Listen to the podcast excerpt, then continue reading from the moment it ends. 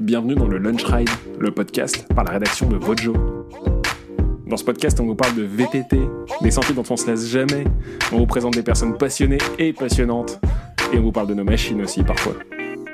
Dans ce nouvel épisode du Lunch Ride, on s'installe en compagnie d'un des spécialistes du cross-country mondial. Il prépare sa deuxième Olympiade tout en continuant de courir derrière sa première victoire en Coupe du Monde. Et cette victoire, il l'a déjà touché du doigt à plusieurs reprises. C'est le leader de l'équipe Cannondale et il évoque avec nous sa première hippo, son côté tête de mule qui aide à progresser et sa passion pour les Morissettes. Notre invité, c'est Maxime Marotte. Le Français revient avec nous sur sa carrière, les moments difficiles qu'il a dû traverser, mais également et surtout sur ce qu'il aime dans son sport. Salut Maxime, bienvenue dans le Lunch Ride. Salut Paul. Bienvenue chez toi. Merci. bienvenue chez moi du coup. Euh, ben, bien, bienvenue chez toi. Je suis content qu'on puisse enregistrer euh, ce nouvel épisode parce que, parce que tu es un athlète qui nous impressionne et qui nous intéresse depuis longtemps. C'est pas juste pour te flatter, mais euh, c'est on voit que tu es un athlète en fait qui est, qui est besogneux, tu travailles depuis des années, tu as progressé, as progressé pendant, pendant longtemps.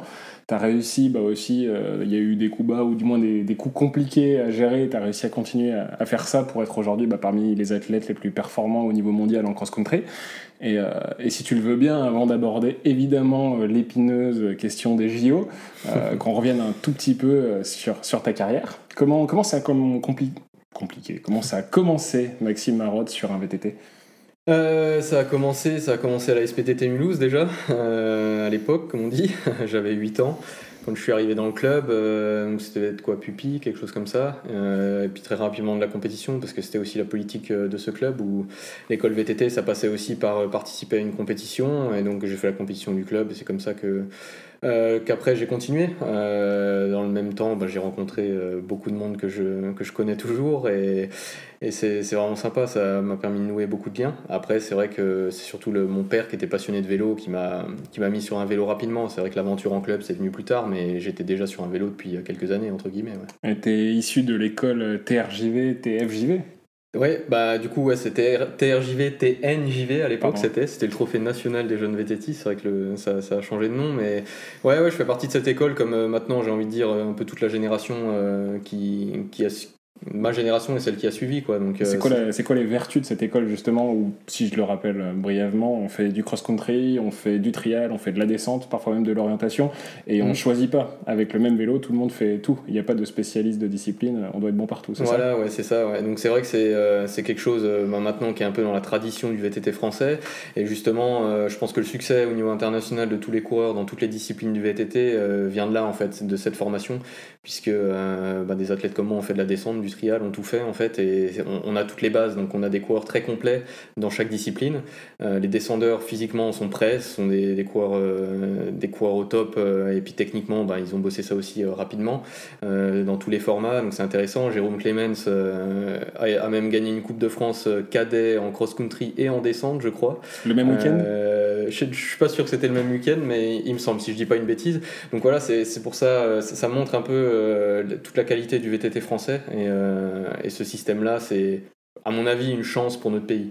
Donc c'est euh, comme ça que toi tu t'es euh, confronté à la compétition pour la première fois, trophée régional, trophée national, et ensuite première Coupe de France, podium, succès, c'est ça? Non. ça s'est pas passé comme ça Non, pas du tout.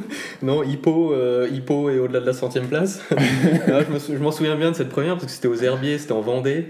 il n'y avait plus toute la nuit, c'était un chantier. J'étais parti en fond de grille, je devais être la 20e ligne ou un truc comme ça. Enfin bref, je devais être 200e et très impressionné par un premier grand grand départ comme ça. Et, et puis bon j'étais en cadet les courses duraient une bonne heure et j'ai réussi à faire une hippo en cadet quoi. C'est bien. Donc euh, ouais c'est pas mal.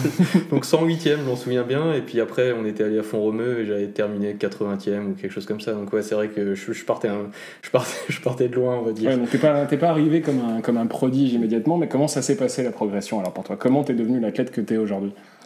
Euh, bah, j'ai toujours Ouais, je pense qu'on a tous un peu de rage en nous. Enfin, je sais pas comment l'expliquer, mais on a, à mon avis, tous envie de prouver quelque chose euh, à nous-mêmes ou à quelqu'un qu'on peut faire quelque chose.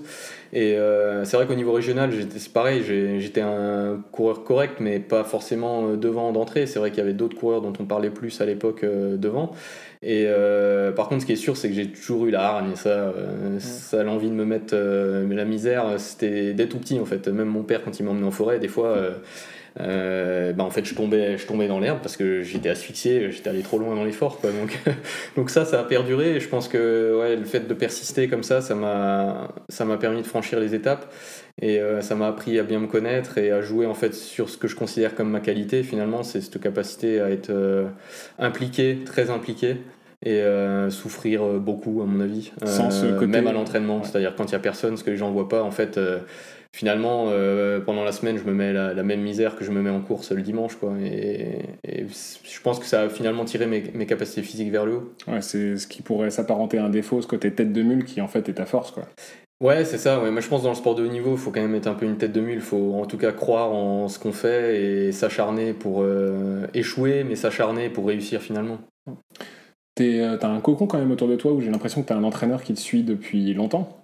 Ouais, ouais Philippe, euh, Philippe Chanteau, qui est aussi l'entraîneur du Pôle France maintenant depuis, euh, je sais pas, 6 ou 7 ans, euh, qui était responsable de la formation à la fédération aussi, des entraîneurs. Et de ce côté-là, ben, on a commencé en 2000, fin 2005 tous les deux. Donc j'étais première année élite en 2005. Et on est toujours ensemble après de si longues années. Enfin, moi, dans ma relation dans le, dans le vélo ou dans la vie, c'est-à-dire c'est vraiment c'est basé sur la confiance et bosser avec des gens euh, que j'apprécie et, aller, euh, comment dire, vraiment euh, suivre la démarche jusqu'au bout. C'est-à-dire, on, a eu des coups durs ensemble, mais c'est pas parce qu'on a un coup dur qu'on arrête et qu'on remet tout en question. Donc, moi, je crois en lui et je suppose qu'il croit en moi. et c'est comme ça qu'on est arrivé là, ouais. Mais c'est vrai que ça n'a pas toujours été rose. J'imagine qu'il y a des grosses remises en question, autant du côté de l'athlète que de l'entraîneur, pour réussir à progresser comme ça bah, pendant 15 ans.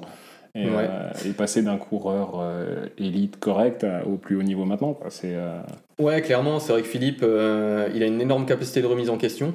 on s'enferme jamais dans la routine. C'est vrai que chaque année, il me surprend par ses, plans d'entraînement, par ce qu'il me propose à l'entraînement, des contenus d'entraînement qui sont différents et qui me, mettent de nouveaux défis, qui me donnent envie en tout cas de, poursuivre dans cette démarche et me, continuer à me sentir progresser malgré mes, mes 33 ans.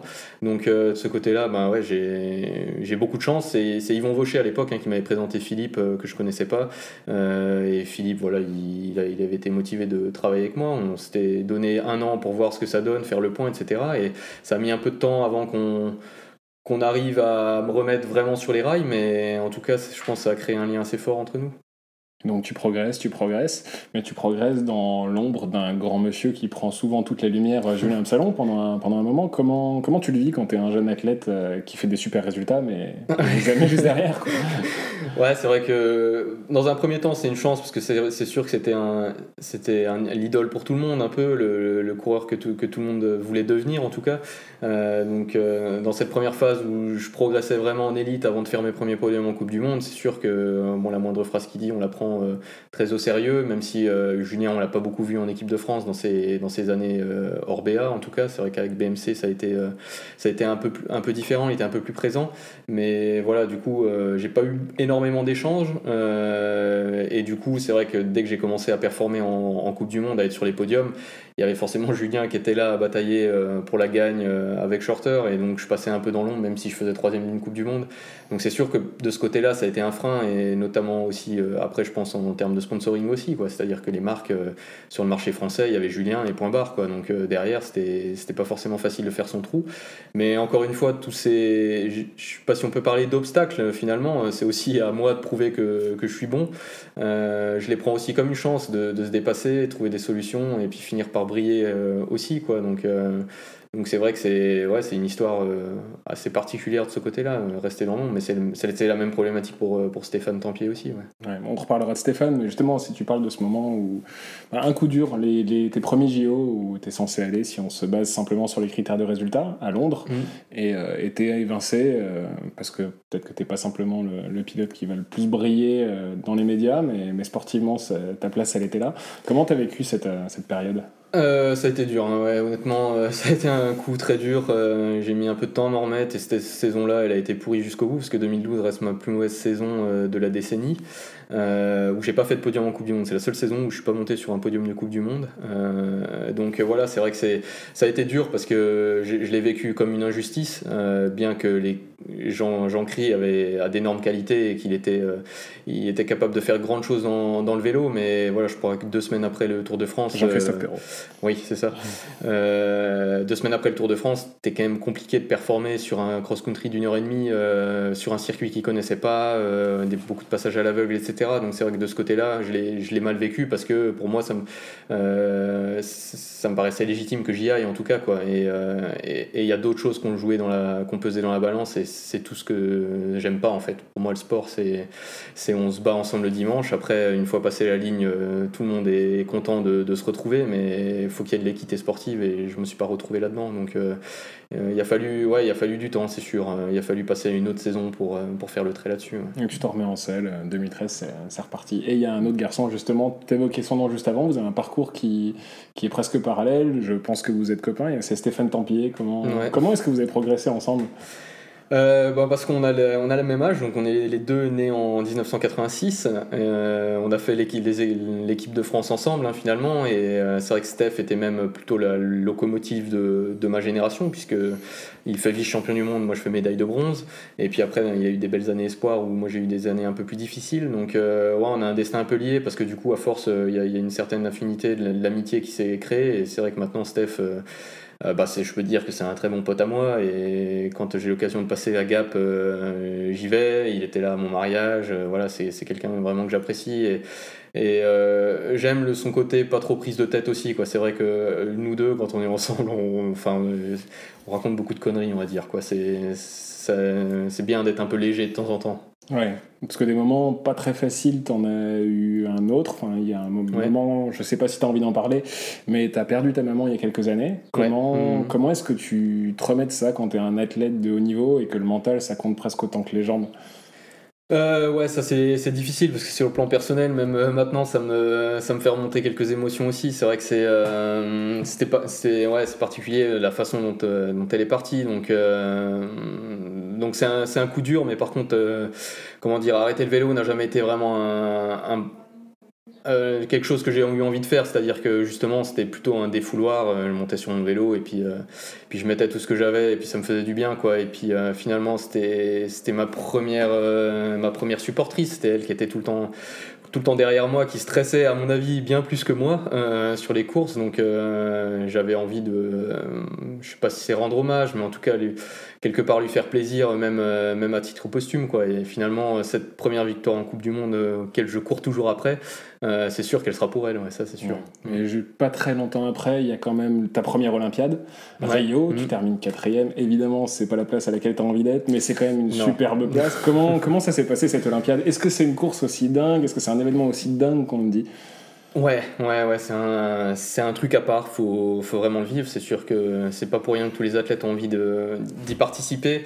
Euh, c'est, c'est un, ouais, c'est un, je sais pas si on peut dire que c'est un truc de fou, c'est juste que c'est complètement différent et, et euh, après, bon, je vais, je vais répéter ce qu'a, pu dire euh, à une époque Cédric Ravanel quand il s'est retrouvé à Pékin avec les deux, deux médaillés, Julien et puis, et puis JC qu'en fait il n'y a qu'une la médaille qui compte au jeu et j'ai fait quatrième et puis euh, il n'y a aucune retombée quoi. C'est à dire que j'aurais fait troisième là c'était complètement différent quoi. Euh, et même avant j'étais quand même euh, considéré comme médaillable. Et puis là on a plein de coups de fil on a plein de gens qui vous appellent qui vous encouragent qui des journalistes qui se placent etc c'est assez marrant de voir un peu l'envers du décor quoi. C'est à dire au cas où qu'il fasse une médaille il vaut mieux que j'ai déjà contact avec lui comme ça ce sera plus simple de rentrer en contact. Enfin bref voilà c'est assez intéressant. Il faut le prendre avec du recul parce que finalement ça fait partie du jeu, c'est comme ça, on le sait. Euh, on sait que c'est un événement à part qui, qui, permet de faire briller le VTT et c'est très bien. Euh, par contre, voilà, faut le prendre euh, vraiment avec du recul et savoir qu'il y a tout, cette espèce de, manège derrière, de ce cirque derrière qui, qui s'éloigne un peu de comment je conçois ma, ma, vie ou la pratique de mon sport, mais mais en même temps, on sait que voilà, une médaille, ça, ramène des licenciés, euh, ça ramène du monde euh, dans notre pratique, des jeunes, euh, ça leur donne envie de, faire du vélo. Donc ça reste un, formidable tremplin pour le VTT et c'est tant mieux. Par contre, c'est vrai que cette quatrième place, elle me reste aussi en travers de la gorge. C'est vrai que que j'étais là-bas pour une médaille et quatrième c'était pas forcément l'objectif et euh, après ben voilà c'était mes premiers jeux donc euh, je me dis aussi que si j'avais plus de soutien en 2012 j'avais vécu déjà les jeux ben une médaille ça joue à pas grand chose peut-être que ça aurait pu être ça aussi quoi. Donc euh, donc voilà mais après euh, je compte l'avoir ma médaille et il y a les jeux de Tokyo qui, qui arriveront. Tôt ou tard. Ils arriveront un jour ou l'autre. Parce que oui les Jeux Olympiques c'est toujours la, fin d'un cycle le, le début d'un nouveau. Et euh, dans le milieu du VTT c'est aussi souvent le moment où les équipes de cross-country vont renouveler leurs effectifs. Toi tu changes d'équipe après les Jeux Olympiques de Rio euh, tu intègres l'équipe euh, Cannondale mhm. euh, après avoir passé combien de temps avec l'équipe de Michel 9 ans, 9 ans je crois. 9 ans, 9 mhm. ans dans un collectif de très haut niveau mais très francophone et là tu mhm. intègres une équipe complètement internationale avec un coéquipier brésilien et un coéquipier allemand. C'est ça. C'est ça. pourquoi ce changement?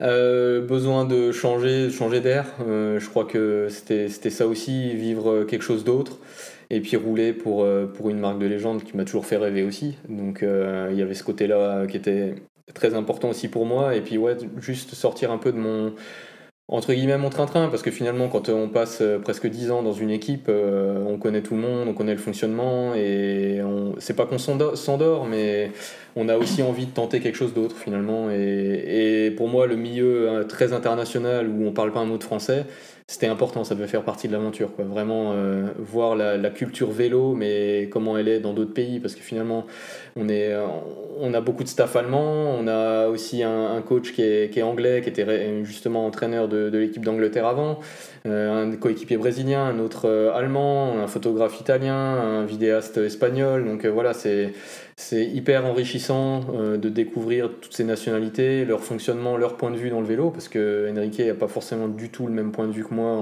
dans le VTT. C'est une, une, autre façon d'aborder les choses euh, quand on vient d'un pays hors Europe, j'ai envie de dire.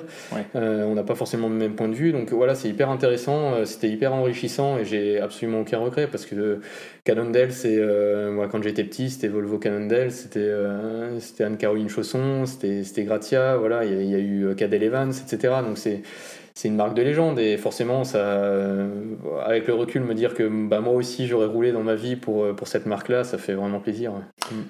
vous faites beaucoup de stages à l'étranger principalement en Afrique du Sud euh, qu'est-ce que tu retires de toi de ces longs moments de stage avec toute l'équipe euh, avec bah, loin de chez toi mine de rien? Est-ce que c'est pas déstabilisant?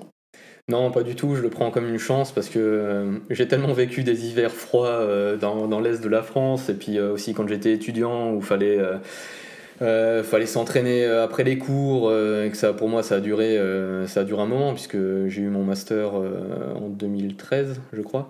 Donc j'étais déjà sur les podiums de Coupe du Monde en étant étudiant à côté en faisant mes études et je sais à quel point c'est on a de la chance de pouvoir justement aller un peu au soleil en hiver pour s'entraîner et puis être à 100% concentré sur son métier. Et euh, mon équipe, euh, je la considère ben, comme une famille, tout comme je considérais euh, l'équipe de Michel à l'époque aussi comme une grande famille. J'ai retrouvé cette ambiance, cette ambiance-là, quoi. C'est-à-dire, on a un rapport certes professionnel parce qu'on fait un travail, mais euh, on n'a pas l'impression de, le prendre en tant que tel quoi en fait. Et ça euh, ça c'est vraiment quelque chose que j'apprécie parce que finalement avec mes coéquipiers je pourrais partir en vacances euh, avec eux il n'y aurait pas de souci on s'éclaterait tout autant. Donc là j'ai l'impression de retrouver mes potes et puis de juste d'aller partager des euh, des belles sessions de vélo dans un pays euh, qui est juste euh, incroyable, avec des, paysages fabuleux et des, sentiers magnifiques. Quoi. Donc, pour moi, quand je vais là-bas, c'est un, peu, un peu Disneyland quand j'étais gosse. Quoi. Donc, c'est quelque chose de particulier et j'ai vraiment conscience de la chance de pouvoir faire ça. Quoi. Et d'autant plus maintenant, on ne sait pas de quoi l'avenir sera fait, si on va y retourner pour des raisons sanitaires pendant un petit moment, etc. Donc, donc voilà, mais après, en France, on a de belles choses aussi. Hein. Exactement. Et le cross-country olympique, ça reste tout de même un, sport individuel. Comment, quand vous passez euh, deux ou trois semaines à vous entraîner ensemble, vous arrivez à coordonner vos plannings euh, sur le plan sportif? Parce que vous n'êtes pas tous au même stade, vous n'avez pas tous les mêmes objectifs. Euh, est-ce que c'est facile de, travailler ensemble dans ce sport individuel? Ouais, si c'est bien planifié. Une fois encore, faut être, euh, faut être bien sérieux, mais de ce côté-là, on a un énorme soutien derrière et tout est calculé, préparé avant. Donc, c'est-à-dire les plans d'entraînement du stage, on les a euh, bien avant. Il y a une trame qui se définit. Est-ce que vous avez tous des, des entraîneurs qui vous sont propres bah Alors, ce qui est particulier, c'est que Enrique et Mani sont entraînés par Phil Dixon, du coup, notre entraîneur de responsable performance dans l'équipe. Puis moi, je suis entraîné, toujours entraîné par Philippe. Mais par contre, la trame du stage se, se, discute bien avant. quels vont être les objectifs et puis quelles séances on va faire en commun, celles qu'on va pas faire en commun. Donc moi, par exemple, bah, cette année, c'était un peu particulier parce que euh, j'avais coupé deux mois, mais deux mois complets. Donc j'étais sur le retour et aller rouler avec Enrique et Mani euh, quand on n'a pas de kilomètres dans les jambes, euh, c'est pas la peine, quoi. Parce que c'est vrai qu'ils ont quand même tendance à, en mettre pas mal à l'entraînement, à rouler à un tempo assez fort. Donc dans ce cas-là, ben, Dixie, il s'arrange aussi pour qu'en Afrique du Sud, ben, par exemple, là, en, ce début de cycle, on a en, décembre, on a des, des descendeurs avec nous parce qu'ils s'occupent de certains descendeurs. Donc ça me permet aussi de passer des de, de, passer du temps avec les descendeurs sur des sorties très tranquilles, mais justement qui me permettaient de, de me, de faire mon, mon, travail de base, tout en travaillant techniquement. Il, avait, il entraîne aussi Annie Last euh, qui, était avec nous, donc je, faisais pas mal de séances avec Annie, euh, qui me permettait justement de respecter mes zones d'intensité. Donc voilà, c'est vrai que en plus dans le coin, on connaît aussi. Euh, maintenant pas mal de monde, donc quand il faut, des roues pour, faire un long, entraînement tranquille, on trouve des gens pour rouler avec moi. Donc quand c'est bien organisé, c'est pas forcément un souci. Mm. Bon Max, question qui fâche. Nous, on a notre titre, les titres de nos articles qui sont prêts. Quand est-ce que tu gagnes ta première Coupe du Monde? Pourquoi? Pourquoi t'es juste avant Qu'est-ce qui manque? Et ouais, il manque pas grand chose, mais pas grand chose, c'est parfois beaucoup. Euh, non, ouais, c'est vrai que je cours toujours après, ça reste mon objectif. Euh, et je suis persuadé que j'y arriverai, parce que sinon, je pense que ce serait temps d'arrêter. Euh, non, je suis sûr que je vais en gagner une à un moment ou à un autre, c'est certain. Mais par contre, il faut que, j'attende le bon moment. C'est vrai qu'il y a plusieurs fois où il manquait pas grand chose. il y a même des jours où je sais que j'étais le plus fort, et voilà, il y a d'autres choses qui ont, qui, fait que, que j'ai pas, pas gagné. Mais c'est pas simple parce que le sport a évolué dans pas forcément de mon côté ou du côté de Stéphane Tempier parce que bon on a des histoires une histoire assez liée c'est-à-dire qu'on est des coureurs à un profil un peu plus endurant et euh, quelqu'un comme Shorter est un profil plus explosif en fait et la discipline a évolué du côté de Shorter on était trois sur le même podium en junior hein, au championnat du monde et euh, c'est vrai que la discipline a évolué un peu plus dans son sens que dans le nôtre, je pense. Parce qu'on a, on a plus ce caractère endurant euh, avec Steph, à mon avis. Et du coup, pour moi, ben, tout le défi est justement de, basculer sur un profil un peu plus punchy, entre guillemets. Et ça, ça prend beaucoup de temps. Est-ce que, les, les, athlètes ont des prédispositions? Ouais, c'est que du travail. Ouais. Ouais. ouais, je pense. des corps qui sont plus adaptés à certains efforts que d'autres Ouais, clairement. c'est sûr que voilà, Shorter, on sait qu'il a le, la carrure euh, du, du, du crosseur du, euh, du, nouveau format, quoi, de ces formats très courts, euh, avec des montées très courtes, très, très explosives, et on, on sait que c'est sa qualité. Et à nous d'arriver à ce niveau-là, mais ça prend du temps, parce que quand on n'a pas ce profil-là, ce profil musculaire ou énergétique, c'est vrai que on, met en, place des choses, ça prend du temps, mais en même temps les autres aussi progressent. Donc c'est jamais simple de. Là, on parle de détails, on parle de très peu. On sait qu'à notre niveau, pour gagner un tout petit peu de performance, il faut euh, un travail énorme. Donc euh, c'est vrai que de ce côté-là, ben, on continue. Euh, j'ai pris, ça a été le plan ben, après les Jeux. Je pense que les, les, Jeux de 2016 ont été un peu un tournant entre guillemets on, misait sur mon profil un peu plus endurant, sur mes qualités, sur ce genre de choses, sur le rapport poids-puissance, etc. Et à partir de 2016, on avait l'impression d'être arrivé au bout, euh, au bout de ce schéma-là, d'avoir extrait le maximum de ce que je pouvais faire. Et à partir de, début 2017, on a décidé de, passer sur, euh, de, prendre du muscle en fait, vraiment d'essayer d'être plus explosif, euh, essayer de, travailler sur d'autres points, d'autres qualités, parce qu'aussi au cours d'une carrière, c'est intéressant de travailler des choses à différents moments, des choses différentes euh, pour se remotiver aussi, pour se donner de nouveaux objectifs et parce que le, corps euh, enregistre aussi certaines qualités, est capable de les ressortir plus tard, même si on les travaille pas à fond.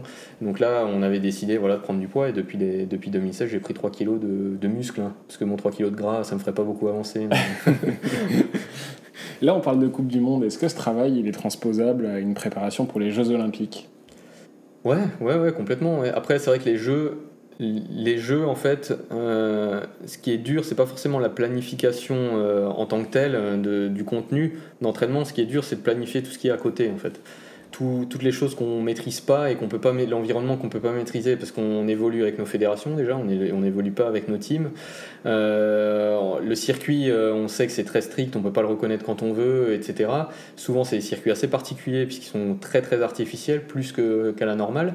Donc il y, y, a ça et puis après, ben, souvent c'est euh, c'est aussi l'environnement tout autour, ce village, cette pression médiatique, euh, toutes, ces choses-là qui sont dures à gérer et qui font que l'expérience joue beaucoup, à mon avis, parce qu'à partir du moment euh, qu'on arrive dans une année olympique, et à partir surtout dans la, préparation finale, à deux mois des Jeux, j'ai envie de dire, quand on nous annonce notre sélection, chaque personne que je vais croiser chaque jour va me parler des Jeux olympiques. Il y a une pression qui est quand même différente. Et c'est, ça n'a rien à voir. Quoi. C'est, les jeux, on est derrière toi, on est derrière toi, hein, on, est, on regardera hein, la télé. Ça, ils vous le disent jamais en fait. Et ça, plus ça, plus ça, plus ça, en fait, ça fait que la pression, elle monte terrible, en fait. Et euh, plus tous les médias, plus euh, voilà, plein de choses, les, aussi euh, les politiques locaux, qui, ça, part toujours d'une bonne intention. Faut quand même, c'est ça qu'il faut se rappeler, et pas les envoyer bouler, entre guillemets, et, à chaque fois essayer de leur donner un peu ce qu'ils attendent, de parler un petit peu, dire oui, ça va, la préparation se passe bien, etc. Mais par contre, c'est un, un, peu un vase qu'on remplit, quoi. À chaque fois, on remplit un peu ce vase, on m'a encore parlé des jeux, on m'a encore demandé, euh, je sais, je suis en train de me préparer, mais laissez-moi un peu tranquille. C'est bon, je vais performer le jour J. Mais du coup, ça, il faut savoir se mettre dans sa bulle. Est-ce que tu es accompagné sur le plan mental? Alors j'ai été accompagné euh, pendant des années. Euh, maintenant, un peu moins, on a une préparatrice mentale dans l'équipe qui vient ponctuellement. bon, par contre, elle est anglophone, donc voilà, elle s'est occupée notamment bah, avec Chris Hoy, avec d'autres grands athlètes anglais. Euh, donc ponctuellement, ou si j'ai besoin de quelque chose, je sais que je peux l'appeler et, euh, discuter avec. Euh, c'est vrai que j'ai une préparatrice mentale sur, sur Mulhouse, c'était Laurence Cliffa, et elle m'avait enseigné pas mal de choses pour pouvoir me débrouiller aussi au fur et à mesure tout seul. Quoi. Elle m'avait un peu donné les, outils. les outils pour que plus tard, si, parce qu'il y a aussi au niveau professionnel, voilà, des, je suis plus non plus tout le temps sur Mulhouse, donc on avait décidé d'arrêter.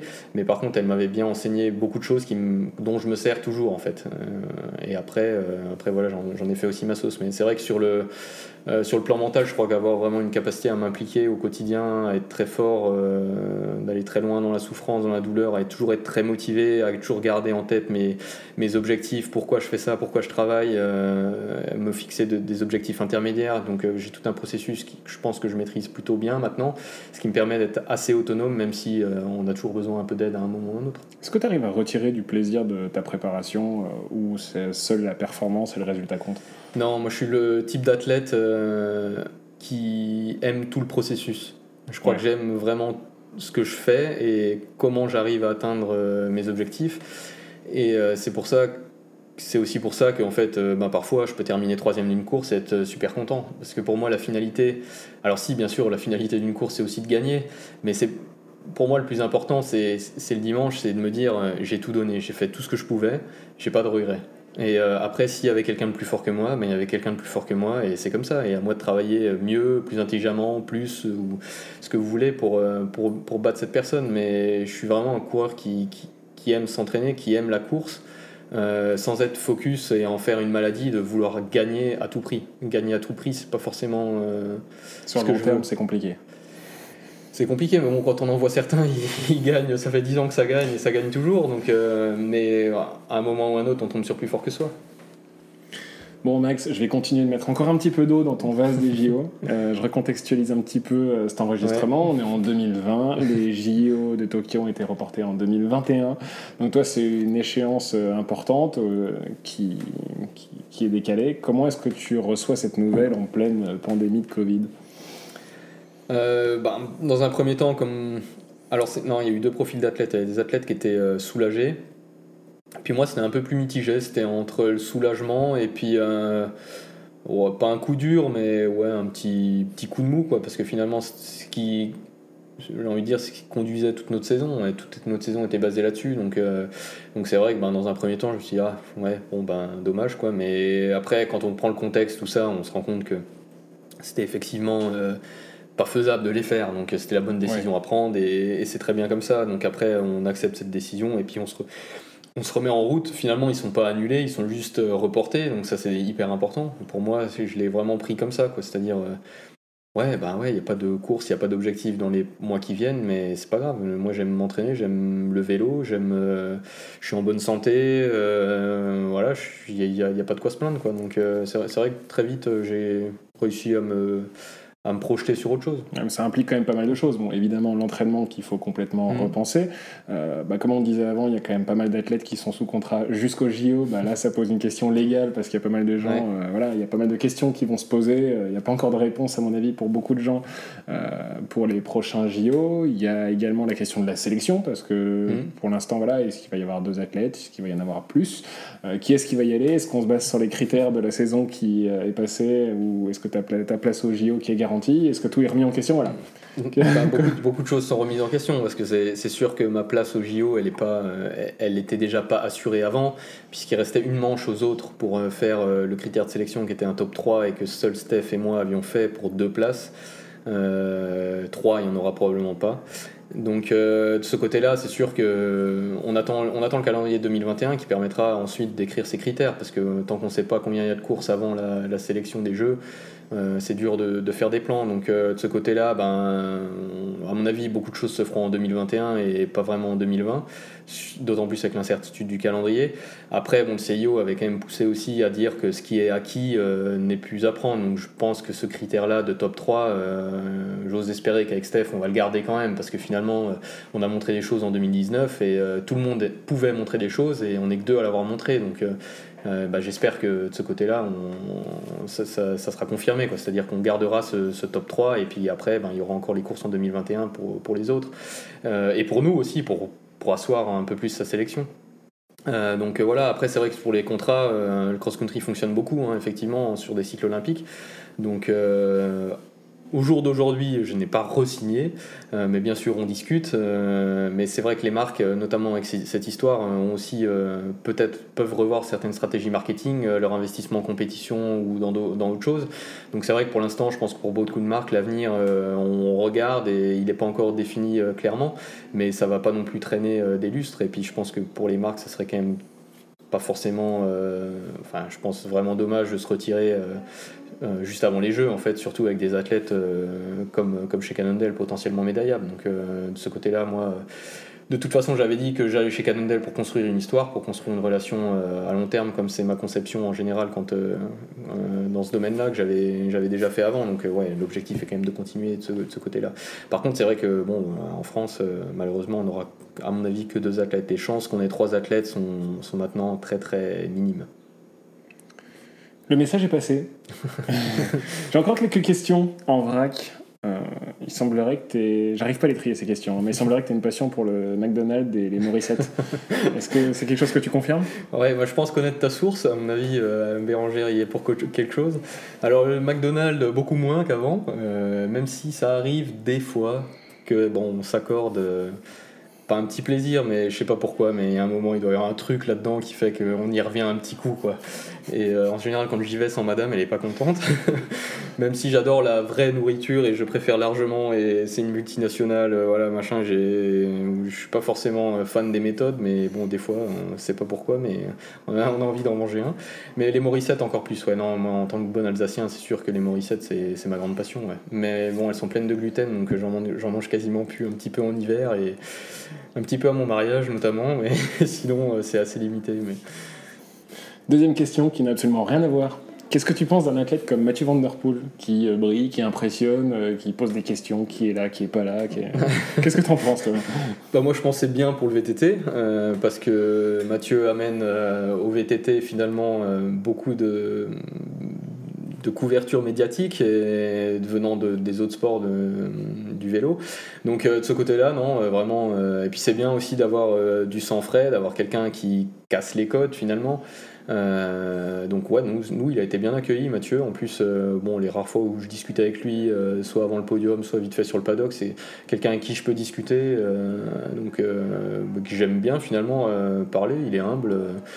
Euh, il prend, il nous a jamais pris de haut euh, ou quoi que ce soit et du coup, euh, même si c'est vrai que des fois il y en a qui disent qu'il sourit pas beaucoup, mais, mais en tout cas c'est, ouais, j'aime bien, j'aime bien parler avec lui et puis après, ben, j'aime bien aussi sa façon de rouler quoi. C'est vrai que c'est quelqu'un, c'est pareil. des fois, je, je, sais pas si quand il veut gagner, il, veut gagner avec panache quoi. Il, n'ira pas sucer les roues pendant pendant une heure pour faire un sprint quoi.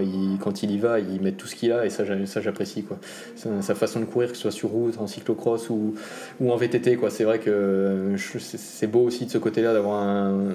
Il, il, est, il est pas très calculateur, il est beaucoup à l'instinct et du coup ça rend la course très intéressante. Justement, tu évoques la route. Pourquoi, en tant que jeune athlète, t'as pas fait le choix d'aller sur la route pour potentiellement gagner plus d'argent et faire une carrière comme certains ont décidé de le faire? Euh, L'argent, c'était pas la motivation. Si j'avais basculé sur route, c'était mon, rêve, c'était de, comme beaucoup de gamins, c'était le Tour de France. Finalement, on en revient quand même souvent à cette course-là. Et puis à un moment, euh, c'est vrai qu'il y a eu différents moments dans ma carrière où je me suis dit bah, pourquoi pas essayer de tenter l'aventure? Parce qu'en général, bon, quand on est vététiste, l'aventure sur route, ça se passe plutôt bien. Euh, on a développé de très bonne qualité. Donc euh, à un moment, je me suis dit ouais, mais bon, en fait, si je m'ennuie toute la saison et qu'il y a juste le Tour qui m'intéresse, euh, finalement. Et puis si on est, on est bridé dans tout ce qu'on fait, ça m'intéresse beaucoup moins parce que moi qui fais de la moto sur circuit, euh, vous êtes routier, la moto, le ski, tout ça, vous oubliez, quoi. C'est même pas la peine, quoi. Donc euh, toute cette vie à côté qui est un peu cadenassée, ça c'est pas vraiment les choses qui me plaisent. Et, et l'ambiance route, alors ça change aussi parce qu'on a une nouvelle génération qui est quand même beaucoup plus ouverte et est sympa et j'ai l'occasion des fois de rouler avec, euh, avec certains d'entre eux. Mais voilà, il y a une, une, atmosphère qui me un peu trop sérieuse, j'ai envie de dire, et qui, m'intéresse un peu moins. Quoi. Et euh, du coup, j'ai jamais, jamais sauté le pas. Euh, j'ai fait une croix dessus. C'est vrai que. Est-ce que ça sera un regret? Je sais pas. Euh, il y aura toujours, ouais, dans, mon cœur de gamin, à me dire ah, le Tour de France, je l'aurais bien fait. Mais en fait, pour tous les à côté, je préfère le VTT parce que quand je prends mon VTT, je m'éclate comme jamais et tout l'aspect pilotage me manquera forcément en fait. Parce que cette montée d'adrénaline qu'on a quotidiennement en descente, euh, c'est quand, même un, quand même un truc particulier, c'est un truc de fou qu'on peut pas, pas retrouver sur route. Quoi. J'ai une petite question d'un certain Jérôme Clemens, tu connais? Pareil. Il paraît que vous avez roulé ensemble euh, et il me demande euh, est-ce que c'est suite à ces sorties ensemble que tu as décidé de mettre une tige de sel télescopique sur ton vélo euh, je l'avais. je me souviens, ouais, dans un ride avec les, enduro, les enduristes dans les Vosges, ouais. Euh, je l'avais pas encore, ou je la testais, je sais plus, bref. Non, je l'avais en tête depuis un moment parce que on, avait des choses assez légères qui arrivaient dans le milieu. Et euh, à ce moment-là, bon, le poids en cross-country, c'est quand même important. Hein. et euh, voilà, on commençait à se poser la question est-ce que ça vaut le coup? Donc je faisais des tests. Mais ouais, en fait, après, quand je, roule avec un groupe comme ça, si on l'a pas, on prend deux fois moins de plaisir. Et finalement, il y a eu l'aspect performance où je sentais que je pouvais gagner des choses parce qu'en plus, je suis un athlète qui est assez gêné par sa selle quand il pédale, euh, avec des grandes jambes et puis euh, des bras assez courts, assez sur l'avant. Donc elle me, gêne, elle me gêne pas mal euh, en descente. Mais en fait, il y avait aussi tout l'aspect à côté quand j'ai commencé à rouler avec, à me dire, mais en fait, c'est tous les jours, m'éclate en fait deux fois plus avec mon vélo quand j'ai ma tige de selle télescopique et je parle même pas de performance, quoi. C'est juste avoir la banane quand je vais rouler, quoi. Et donc c'est pour ça que ça fait maintenant quoi trois ans que j'utilise, enfin, qu'elle quitte jamais mon vélo. Voilà, Jérôme Clément, je pense que tu auras ta réponse. Qui est-ce que tu aimerais entendre dans un prochain épisode du Lunch Ride? Euh, bonne question. Euh, bah, le Steph, le Steph Tanquier. Ben voilà. Alors ce qu'il raconte euh, de son côté, sa version de, de, de, notre histoire commune, entre guillemets. le rendez-vous est pris. Merci Max. Merci à vous. Le Lunch Ride, c'est terminé pour aujourd'hui. On espère que vous aurez apprécié, et si c'est le cas, n'hésitez pas à en parler autour de vous et à le noter sur les différentes plateformes de podcast. Ça fait toujours plaisir. Vous pouvez retrouver tout le travail de la rédaction sur vojomag.com, au format papier sur Vojo Magazine et évidemment sur les réseaux sociaux. A bientôt pour de nouveaux Lunch Ride.